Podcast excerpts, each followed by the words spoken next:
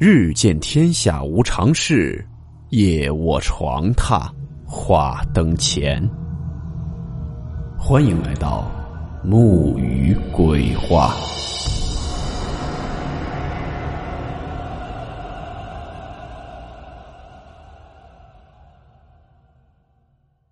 大家好，我是木鱼。今天的故事来自风烛残年老局长。故事名称：大功。温馨提示：本故事含有未经证实的内容和边缘化知识，部分内容超出普遍认知。如感到太过冲击自己的主观认知，请大家当做故事，理性收听。今天这件事呢，要从九九年说起。九九年的时候，张杰想去大城市打拼，于是呢，他先从服务员做起，再到商场柜台。零一年的时候，他想学习美发，但奈何自己没有天赋，阴差阳错接触了美甲行业，并且很快呢做得很成熟，收入也尚可，比在老家要好得多。再加上他这个人报喜不报忧的性格，所以老家那边的人始终觉得他已经在城市里站稳了脚跟了。一次呢，他回家参加婚礼，张姐的母亲呢，就拉着他坐到了隔壁刘阿姨的那一桌。在刘阿姨的边上呢，是刘阿姨的女儿，叫文文，和这个张姐呢相差个三四岁，他们小时候还在一起玩来着。原来的母亲跟刘阿姨提起，啊，说自己的女儿在外面发展的还不错。刚巧文文高中之后呢，不打算继续读书，没什么可干的。就想着让张姐带着他去大城市发展。张姐这一看，这可不是闹着玩的，就说：“这个啊，我把话先挑明说，得吃点苦，啊，但是呢，我能帮忙的尽量帮忙，肯定不让他走弯路。你看，我是这几年时间才稳定这么一点但是呢，他只要是肯用功，踏踏实实的跟着我，我估计半年时间吧，他就能和我过得差不多了。”这话一出，刘阿姨高兴坏了。母亲的脸上也有光了。这一路接触下来，他觉得这个文文其实是个挺文静而且挺腼腆的小女孩。做什么事呢，就跟个小鹿似的，小心翼翼的。张姐呢，也真拿她当妹妹看，平日里就让她在店里给自己打下手。但是呢，慢慢的，咱说这文文开始打扮自己了。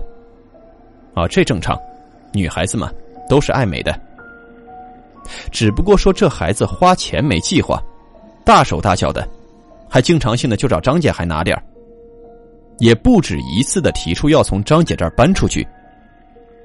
慢慢的就有那小姑娘小伙子三五成群的来这店里等他，等什么？等文文下班，一下班就跟人出去玩去了，半夜深更然后烂醉如泥的回来，实在喝多了，有的时候第二天连班都不上。这几个找他的人，其实张姐呢还都认识，本质上不坏，也都是周围打工的，只不过是小年轻比较喜欢玩。但是几个月之后再来找文文的人，张姐就见都没见过，而且这些人呢，你一看就不是过日子的。你一问文文呢，啊，文文就说啊，这是哪哪哪的谁谁谁，反正张姐都没听过。他呢也劝过文文。啊，说你看啊，咱出来背井离乡的，怪不容易的，挣点钱让家里过得好一点，啊，自己也能过得好一点。你这样跟他们混在一起，啥时候是个头啊？文文呢，每次也就嗯嗯嗯的应付了事儿。你想，张姐比他大三岁，你说深了也说不了啥，班对班的年纪，谁教育谁呀？终于有一天，这文文就自己说：“说我要走了，我要跟人做生意去了。”张姐那几天的心情本来也不好，因为什么？老板找她了，说你这个妹妹啊，老是纠结一些人到咱店里影响生意。他就说行，你要觉得你能挣钱，你就走呗。这文文也不知是置气还是怎么的，啊，说那行。张姐连忙就说那不对，你走之前呢，你得当我面给你母亲打个电话，得有个交代啊。结果呢，这文文给刘阿姨打去电话之后。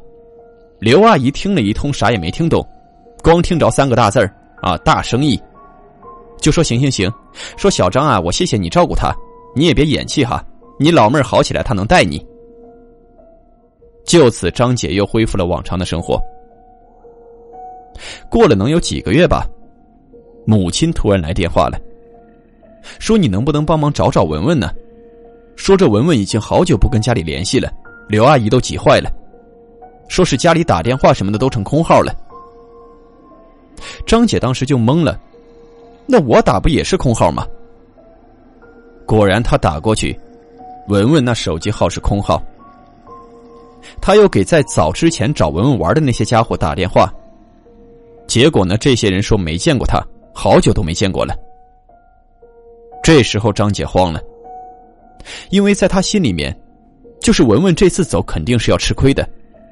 但是呢，这几个小孩肯定能和文文有着千丝万缕的联系，不至于找不着。但这一会儿他一收线发现线断了，他也懵了，这一点消息都没有，就说明文文可能都不在这个城市了。他正闹心呢，电话响了，陌生号码，接起来，开头第一句很不耐烦。啊，说告诉我妈，我明天回去。今天晚上我上你那儿去，然后就挂了。张姐虽然生气，但是呢，她还是高兴多一些。这说明文文没事儿，她就给母亲打电话，啊，说没事的，找着了。她说今天晚上上我这儿来，我劝劝她，明天让她回去。到了晚上，张姐一回家，屋子里头全是泥脚印，这厕所的灯亮着。文文应该在里面洗澡，啊，他就问文文说：“你什么时候回去啊？”突然，这洗手间的灯和水全都关了，里面的文文就在哈哈哈的狂笑，说：“完了，姐，我洗不掉了，我回不去了，你告诉我妈吧，我回不去了。”然后就在里面咣咣咣的摔东西。张姐尝试着去开门，这手一搭那把手。这把手冰凉冰凉的，都粘手。闹了能有几十秒吧，这张姐始终就这样扎着个手，她都不知道该干什么了。就这样，接着，厕所门缓缓打开了，里面一片狼藉，地上全是沙石，但是文文没在里面，里面是空的，根本就没人。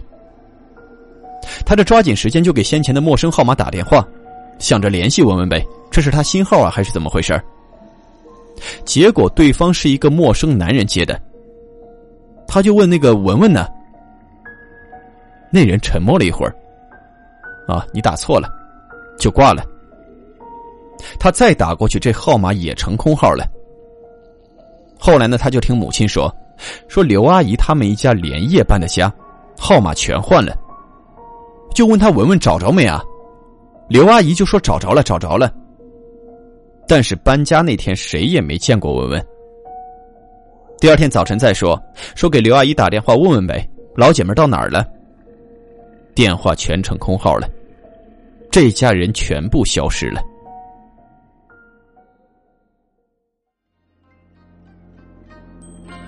好了，我们今天的故事到此结束，祝你好梦。